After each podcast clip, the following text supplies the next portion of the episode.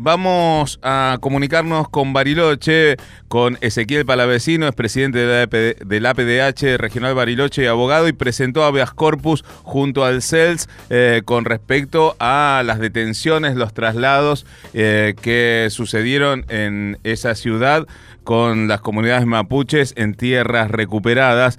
Hola, Ezequiel, Martín Mesuti te saluda, ¿cómo estás? Hola, ¿qué tal? Buen día, Martín. Bien, bueno, a todos y todas.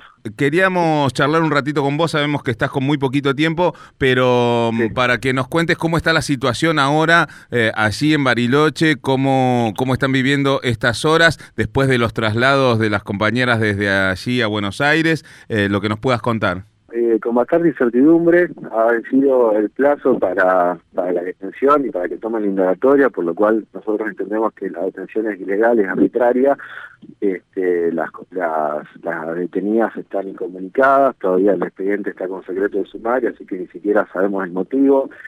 Ayer, sin haberme invitado como defensor y sin haber dejado que, me pueda entrevistar con ellas, la trasladaron a cuatro de ellas a Buenos Aires este, en este momento las están tratando de vuelta, no sabemos con certeza a dónde, así que es un momento de, bastante incertidumbre, no, se está rigiendo el gobierno federal por, por la legalidad de los actos, así que la verdad que es bastante compleja la situación, por eso hemos interpuesto con compañeros de, del CELF este, y con Andrea Reile, que es una compañía de la Liga Argentina por los Derechos Humanos, un, un habeas corpus, este, el resto de las organizaciones de derechos humanos también están preparando otras otras medidas. Este, estamos todos colaborando porque verdaderamente hay una, una gran violación a, los derechos humanos.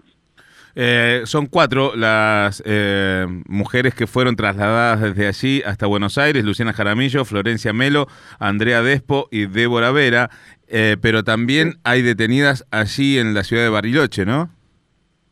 Sí, hay tres detenidas, dos de ellas se encuentran ahora en la PCA, en el aeropuerto de Bariloche, a ellas está el Hospital Regional, esperando la, semana 29-40 del embarazo.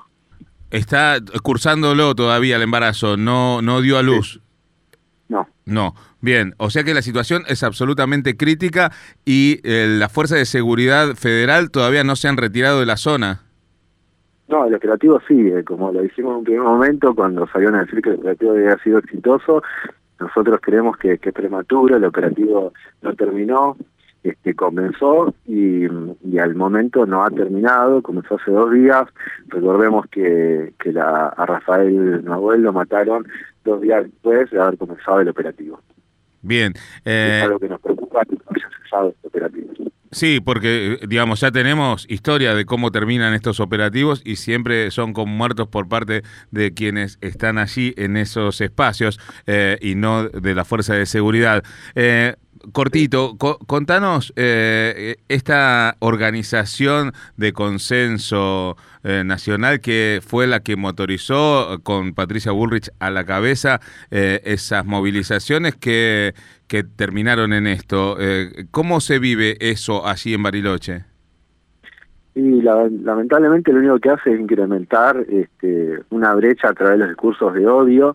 Este, vienen de, Buenos Aires con un discurso de odio de derecha, neofascista, a, a caldear los ánimos acá en la ciudad, eh, a cortar la ruta, a hacer este, una manifestación este, con legisladores también porteños y después se van dejando estas diferencias sociales acá que es lo único que que hace en un lugar como este es exacerbar este, la, la, vida ciudadana y bueno, generar, además del odio este, y de otras situaciones de, violencia que se vienen viendo en la ciudad, todo esta, este incremento que está teniendo la, la virulencia en, las relaciones, este, una, una marcada diferencia y cada vez es más difícil, es más difícil llevar adelante una una convivencia pacífica ¿no? con esta exacerbación de, posturas, este, no, se no, no, no tienen idea del daño que generan.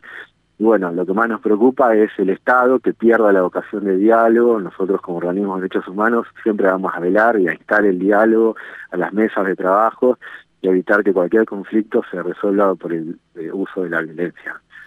Ezequiel, te agradecemos. Sabemos que estás ahí en el, medio de todo este tramiterío para ver cómo están las compañeras. Eh, en cualquier momento te volvemos a molestar cuando eh, las cosas estén un poquito más calmas. Un abrazo. Bueno, te agradezco mucho. Gracias. Un saludo.